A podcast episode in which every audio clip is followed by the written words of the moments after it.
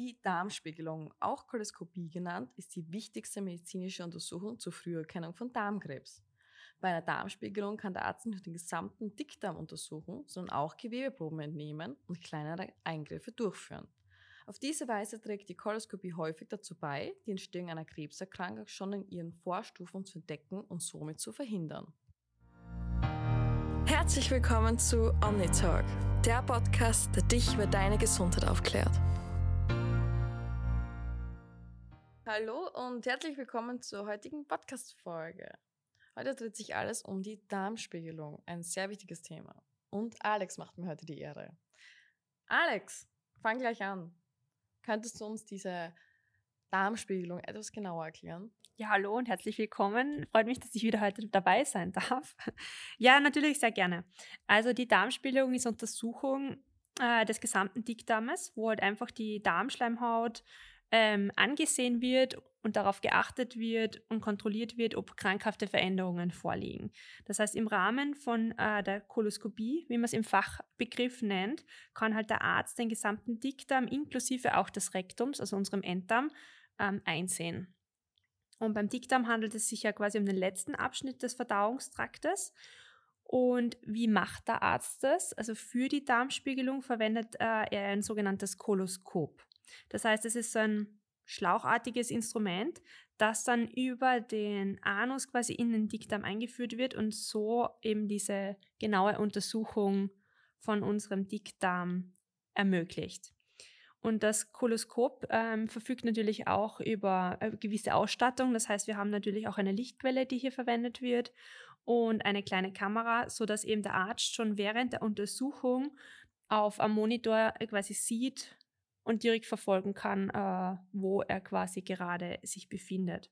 Und außerdem ähm, gibt es hier Möglichkeiten, über so ganz kleine Arbeitskanäle eben äh, auch weitere Instrumente in den Darm einzubringen und kleinere Eingriffe durchzuführen.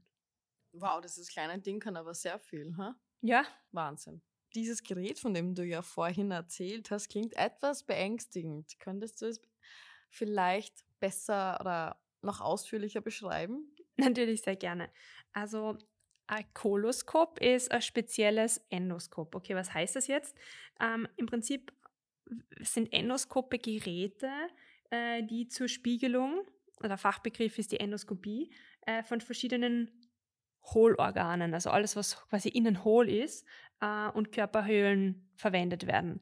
Und man kann sich das so vorstellen, dass es einfach ein, ein schlauchartiges Instrument ist, ähm, was man eben in diese Körperhöhlen quasi einführen kann. Und in dem Fall führt man es ja in den äh, quasi die Darm, in den Dickdarm ein, damit man sich den quasi von innen anschauen kann. Und ähm, diese Endoskope, die liefern dann eben bewegte bzw. auch beleuchtete Bilder ähm, aus dem Körperinneren. Und Entschuldigung, das sind natürlich für den Arzt ganz, ganz wichtige Diagnosemittel wie zum Beispiel auch, wenn man jetzt nicht nur die Darmspiegelung, es gibt dann natürlich auch Magenspiegelungen anschaut. Und äh, man braucht sich das jetzt nicht ähm, quasi vorstellen wie so ein dickes Teil, sondern es ist ungefähr fingerdick und nur so beweglich, dass es wirklich den gesamten Dickdarm untersuchen kann. Und man braucht auch keine Angst haben, dass es irgendwie schmerzhaft ist oder so. In der Regel bestehen für den Patienten halt bei der Koloskopie keine Schmerzen. Und äh, wie ich vorher schon angesprochen hat, hat das Endoskop, also im Prinzip bei der Koloskopie wird es ja Koloskop bezeichnet, eine kleine Kamera. Und ähm, der Arzt kann während der Untersuchung auf am Monitor dann direkt mitverfolgen, was er quasi dann sieht. Und ähm, wir haben, wie gesagt, verschiedene Instrumente, die wir quasi dann auch äh, in die Arbeitskanäle einführen können. Und dazu zählen zum Beispiel Zangen, für Gewebeentnahmen oder auch ganz, ganz feine Schlingen, mit denen zum Beispiel ähm, Darmpolypen entfernt werden können. Das heißt, es ist wirklich ein minimalinvasiver Eingriff, wo Blutungen therapiert oder auch Wucherungen zum Beispiel entfernt werden können. Und der Vorteil davon ist, dass es halt anders wie zum Beispiel beim aufwendigen chirurgischen Eingriff ist äh, keine Vollnarkose quasi nötig, noch irgendwie ein Schnitt oder so erforderlich. Und ähm, was wollte ich jetzt noch sagen? Genau, Im Rahmen dieser Koloskopie können eben drei Maßnahmen durchgeführt werden. Das eine ist eben die optische Untersuchung vom Dickdarm. Das heißt, man schaut einmal, okay, was ist da? Dann die, wenn irgendwas auffällig ist, können da Gewebeproben entnommen werden, um die halt dann weiter zu untersuchen. Das wird zum Beispiel auch als Biopsie bezeichnet. Und ähm, es besteht natürlich auch die Behandlung von bestehenden Erkrankungen. Okay, aber wann und warum ist eine Darmspiegelung überhaupt notwendig? Mhm. Also eine Darmspiegelung wird entweder als Vorsorgeuntersuchung oder eben zur Diagnose und Therapie von bestehenden Beschwerden durchgeführt. Also eine besondere Rolle, du hast es vorher schon angesprochen, spielt die Koloskopie eben bei der Früherkennung von Darmkrebs. Und äh, da ist man mittlerweile wirklich schon so weit, dass man Darmkrebs hier in den Vorstadien, also bevor quasi überhaupt einmal das zum Krebs kommt, äh, schon diagnostiziert werden können und ähm, verhindert werden können.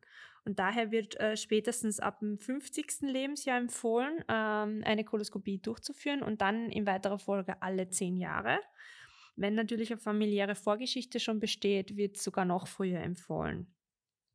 Und äh, zurzeit ist sie die erfolgreichste Methode überhaupt eben, um Darmkrebs frühzeitig zu diagnostizieren und eben möglichst schon, wie ich vorher angesprochen habe, in den Vorstufen zu behandeln. Und darüber hinaus kann der Arzt natürlich auch zu einer Darmspiegelung raten, wenn unklare ähm, abdominelle, also alles, was den Bauch betrifft, sage ich mal, Beschwerden vorliegt. Das heißt, was wäre da zum Beispiel sinnvoll, dass man da, wenn man eine Koloskopie quasi durchführt, wenn halt Blut im Stuhl ist, wenn irgendwelche Un Stuhlunregelmäßigkeiten vorliegen, wie zum Beispiel Durchfall oder auch Verstopfung, wo man nicht wirklich weiß oder schon viele andere Sachen abgeklärt hat und noch immer keinen Schluss gefunden hat, woher kommt das. Äh, wenn chronischer Durchfall oder Darmentzündungen bestehen oder auch unklare Bauchschmerzen. Und ähm, im Rahmen dieser Darmspiegelung können natürlich dann auch äh, verschiedene Darmerkrankungen diagnostiziert werden. Und äh, daher wird es auch schon bei Verdacht zum Beispiel von Darmkrebs empfohlen oder auch bei Darmpolypen oder andere Polypen im Magen-Darm-Bereich.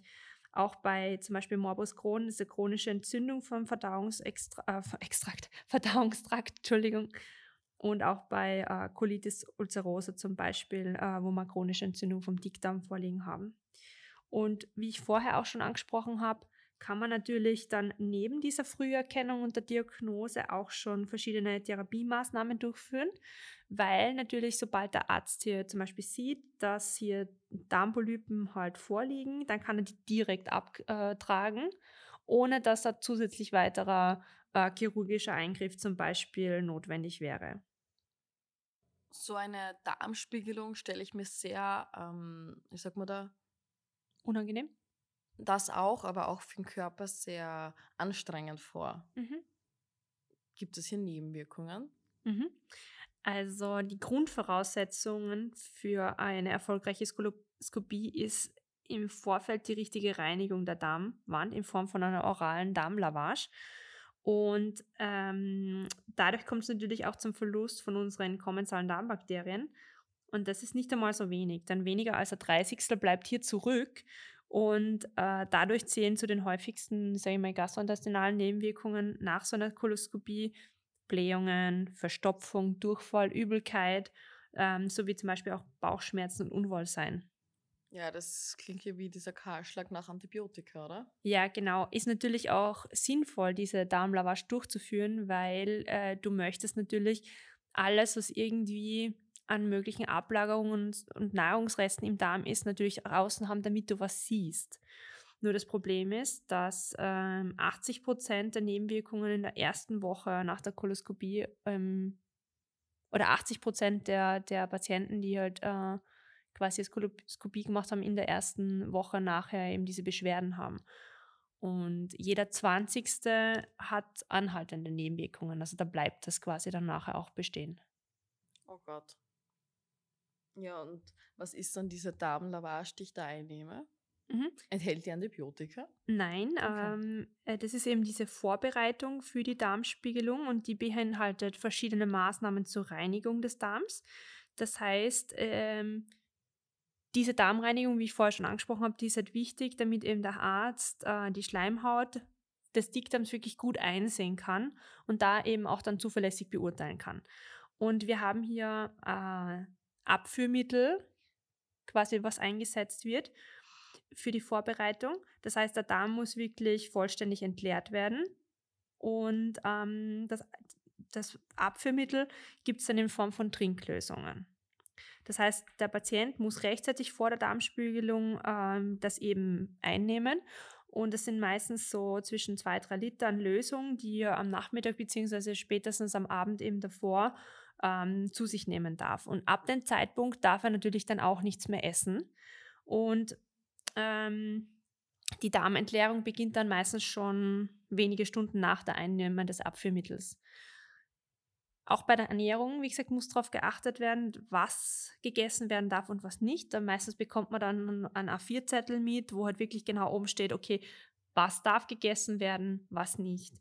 Meistens beginnt das schon, schon eine Woche vorher, dass man da bei der Ernährung darauf achten muss, dass zum Beispiel äh, weniger Körner, weniger Samen gegessen werden. Auch bei den Ballaststoffen äh, muss man ein bisschen aufpassen. Und ähm, am Tag vor der, vor der Darmspiegelung ist es dann so, dass meistens nur mehr flüssig gegessen werden darf. Und auch hier sollte zum Beispiel verzichtet werden auf Kaffee oder dunkle Säfte oder Tees, weil die zum Beispiel auch das Bild beeinträchtigen können. Und wie gesagt, aber es steht dann wirklich explizit auf dem Zettel oben, okay, Sie dürfen zum Beispiel eine klare Suppe essen, ohne Einlage. Äh, Sie sollten viel ausreichend trinken, weil natürlich alles Abführmittel ähm, belastet natürlich aus dem Kreislauf. Das heißt, wirklich viel klare Flüssigkeit trinken, das wird ganz genau vorgegeben. Boah, das ist ja voll aufwendig. Also, dass mhm. du eine Woche vorher schon damit anfangen musst. Also, auf die Ernährung aufzupassen. Ja. Genau. Ähm, die, wie gesagt, die, die, das Abführmittel, das nimmt man, wie gesagt, meistens am Nachmittag vorher, fängt man da an. Damit, dass man, wenn man am nächsten Tag eben die Untersuchung hat, dass man da dieses Abführmittel trinkt. Da sind dann meistens zwei Stufen, wo man dieses Abführmittel äh, zubereitet und in den äh, Zeiten dazwischen eben ausreichend Flüssigkeit zuführt. Okay. Ähm, das sagt eigentlich, dass es sehr wichtig ist, nach einer Darmspiegel einen Darm wieder aufzubauen. Aber könntest du auf dieses Thema auch etwas näher eingehen? Sehr gerne. Natürlich ist es so, dass, wie besprochen, gerade diese Vorbereitung für die Darmspiegelung nicht gerade gut ist für unseren Darm und für unsere kleinen Mitbewohner, die wir haben. Denn viele Patienten klagen eben gerade im Nach äh, der Skoloskopie über die genannten Nebenwirkungen, die wir vorher schon besprochen haben, also Durchfall, äh, Blähungen, Verstopfungen und so weiter und möchten daher keine weitere Koloskopie mehr machen. Wäre aber, wie gesagt, wichtig, alle zehn Jahre, dass man das wiederholt. Und daher ist es natürlich auch wichtig, dass man den Darm wieder aufbaut und die reduzierte Diversität, also die reduzierte Artenvielfalt, die wir im Darm haben, wieder auszugleichen. In Studien wurde dies bereits auch schon überprüft wie das ausschaut, ähm, wenn ich eben nach einer Skoloskopie meinen Darm mit ähm, speziell dafür entwickeltes Probiotikum unterstütze oder eben nicht. Und da hat man gesehen, dass halt eben in der Probiotikogruppe weniger Nebenwirkungen auftreten. Das heißt, man hat signifikant weniger Tage der Bristol Stool Forman Scale von 1 und 2 beobachtet. Das heißt, man hat eben gesehen, dass ähm, anhand der Stuhlformen. Die wird eingeteilt eben in, in eine Skala. Und hier konnte man eben sehen, dass der Hinweis auf eine Obstipation wesentlich weniger aufgetreten ist. Eben Obstipation ist Verstopfung. Verstopfung, genau. Und man hat auch generell weniger gastrointestinelle Beschwerden, wie zum Beispiel Durchfall oder Blähungen sehen können. Und es gibt auch Studien zum Beispiel, ähm, die sich das Mikrobiom genauer angeschaut haben zum Thema Darmlavage. Also wie hat quasi das Darmmikrobiom ausgeschaut ohne Lavage, wie hat es ähm, quasi während der Lavage ausgeschaut und einen Monat nach ähm, der Darmlavage. Und da hat man sehen können, dass selbst nach einem Monat, nachdem die Darmlavage durchgeführt äh, wurde, das Mikrobiom noch immer nicht gleich ist. Oh mein Gott. Das heißt, alles, was man vorher aufgebaut hat, ist durch eine Darmlavage quasi weg. Genau, dementsprechend ist es umso wichtiger, dass man im Nachhinein wieder den Darm. Mhm. Was passiert eigentlich mit den Bakterien? Werden die quasi ausgeschwemmt durch diese Darmlavage oder werden Ja. sie eher abgetötet durch dieses Mittel. Hm, eher mit ausgeschwemmt. Okay. Das heißt allgemein, wenn wir Durchfall haben, werden immer Bakterien mit ausgeschwemmt. Auch natürlich, genau. Okay, spannend. Ja, also kann man nur darauf plädieren, wie wichtig es ist, nach einer Darmspiegelung wieder auf seinen Darm zu achten, vor allem damit man diese bekannten Nebenwirkungen wie Blähungen, Durchfall, Verstopfungen und allgemeines Unwohlsein im Darm verhindern kann. Ja, danke fürs Zuhören. Wir sind, an, wir sind am Ende angelangt. Ich hoffe es, oder wir hoffen, es war sehr spannend für euch. Für mich war es sehr spannend. Habe mich mit diesem Thema noch nie auseinandersetzen müssen, zum Glück. Ähm, falls ihr noch weitere Fragen dazu habt, bitte kontaktiert uns gerne. Ihr findet unsere Kontaktdaten in den Show Notes. Oder ihr könnt euch auch auf unserer Webseite darüber näher informieren. Dankeschön und bis zum nächsten Mal. Baba.